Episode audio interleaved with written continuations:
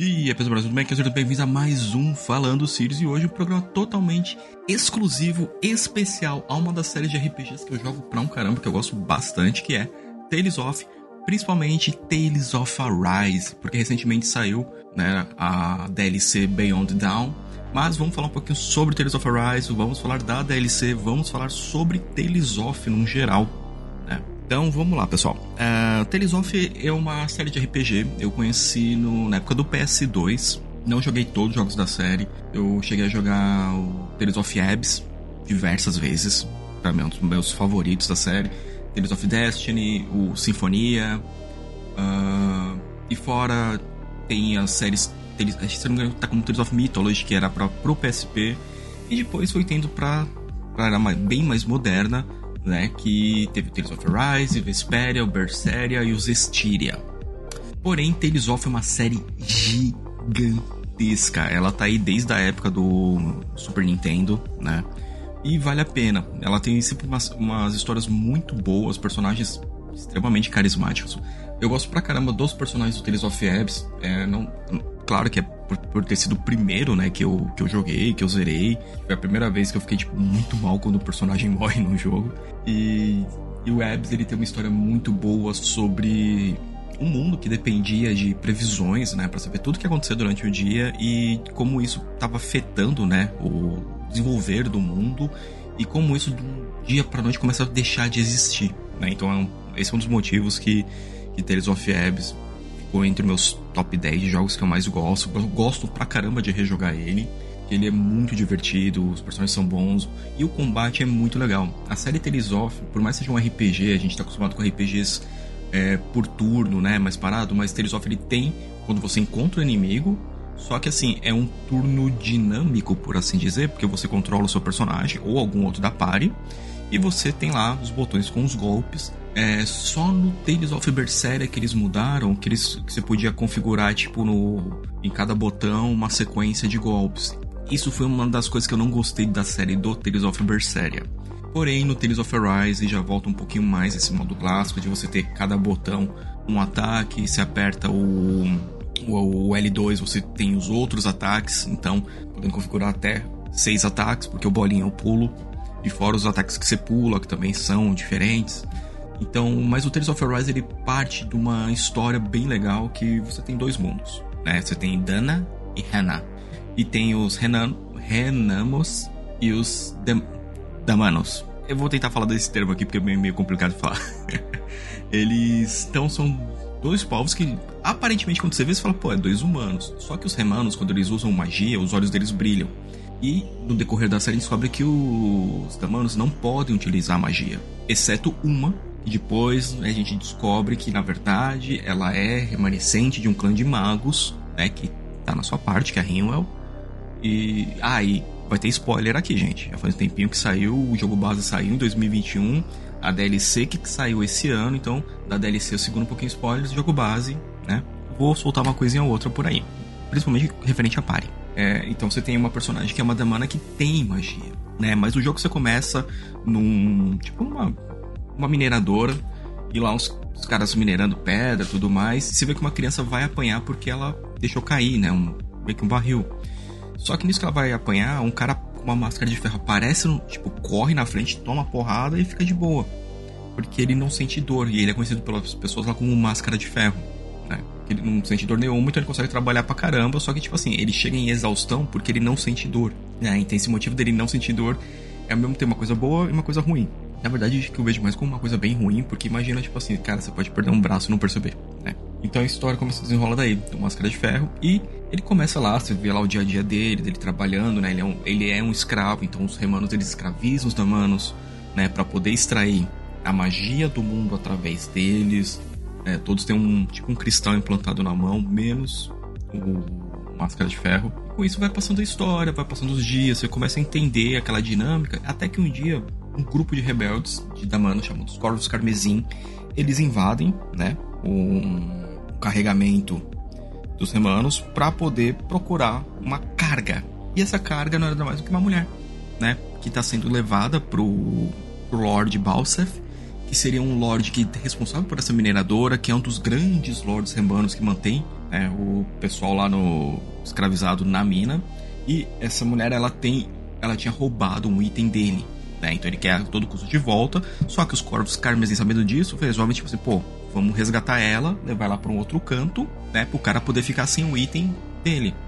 Só que nesse meio tempo, o Máscara de Ferro ele acaba entrando, né, nessa confusão toda, ele entra pra rebelião junto com os corvos, carme... os corvos carmesim e eles vão pro resgate dessa mulher, que é a Shione. A Shione, ela é a segunda protagonista do jogo e durante um tempo, o Máscara de Ferro ele não sabe o nome dele e a Shione também fica acha meio estranha essa parada porque por ser uma remana e ser uma remana que viveu isolada, a partir do momento que ela aparece em cena, alguém tenta colocar a mão nela, toma choque de e aparecem uns espinhos. Que ela tem essa maldição dos espinhos nela que ninguém pode tocar ela. O Máscara de Ferro, ele consegue chegar perto dela, tocar e nada. Então, então até ela fica assustada porque, tipo, caramba, o cara tomou a descarga elétrica aqui não, não deu em nada. Né? E com isso, o decorrer da história inteira vai ser sobre o Máscara de Ferro, que é depois quebra uma parte da máscara dele quando eles vão enfrentar o Balsa. É, você descobre que ele tem um nome, né, que ele se chama Alfen. E além da Shione que tá na party, ela começa a ser uma pessoa que, tipo, por mais de início ela era bem uh, irritadiça, bem sentada, porque ela via isolada. Né? Ela, ela era rejeitada pelo próprio povo por ter esse poder, tipo, de dar descargas elétricas nos outros, né? É basicamente um Pikachu ambulante. Mas começa a entrar outras pessoas pra party. Você tem a Rinwell, que é a maga. Depois, mais pra frente, você tem o LOL, Kisara e o Dohalin. Né? Então é uma party com seis pessoas, cada uma vinda de um canto do mapa. Isso que eu achei muito legal, porque é, com o passar do tempo você começa a descobrir a história de cada um. E o legal do, do Tales of Arise é que você tem partes dedicadas ao jogo para poder explorar né, a história do personagem, para você poder explorar os medos, a maneira que ele luta, tudo porque ele tá ali, o que, que ele pensa, o que, até o que ele gosta de comer. Tanto que depois vira piada é, que quando você faz os acampamentos você pode cozinhar. E o pessoal sempre fala pro, pro Alfen, não coloca pimenta na comida. Porque, tipo assim, você coloca uma pimentinha, beleza. O Alfen colocava quilos de pimenta, então ninguém conseguia comer, só ele. Né? Então você começa a ver que os personagens, por mais que depois eles se juntam, eles demoram a ter uma sincronia. Só que depois quando eles começam a ter essa sincronia no jogo, toda etapa final é muito boa. É porque qual é, qual é ideia do jogo? Assim, você tem o Alfen, que é um Damano, a Shione, que é uma Remana, a Rinwell, o Lau e a Xara, que são Damanos, e o Dohalin, que ele é um Lorde Remano. Só que ele é um Lorde Remano que ele não vê a. Ele é contra a escravidão, né? Por mais que tenha um ponto a mais na história dele, ele não ele vê que tipo são só pessoas não por que, que você vai escravizar outra? Né então é um personagem muito legal. Cada um tem o seu esquema de porradaria diferente.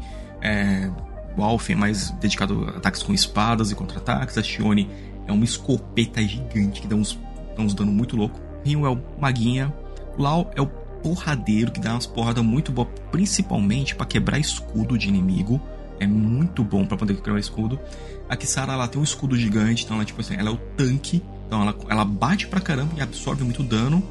E o Dorlin, ele é um tipo um necromante, vamos dizer, porque ele usa tanto magia das trevas lá, que é, a, que é uma das magias dos remanos, e ao mesmo tempo ele luta também com o bastão muito, muito bem.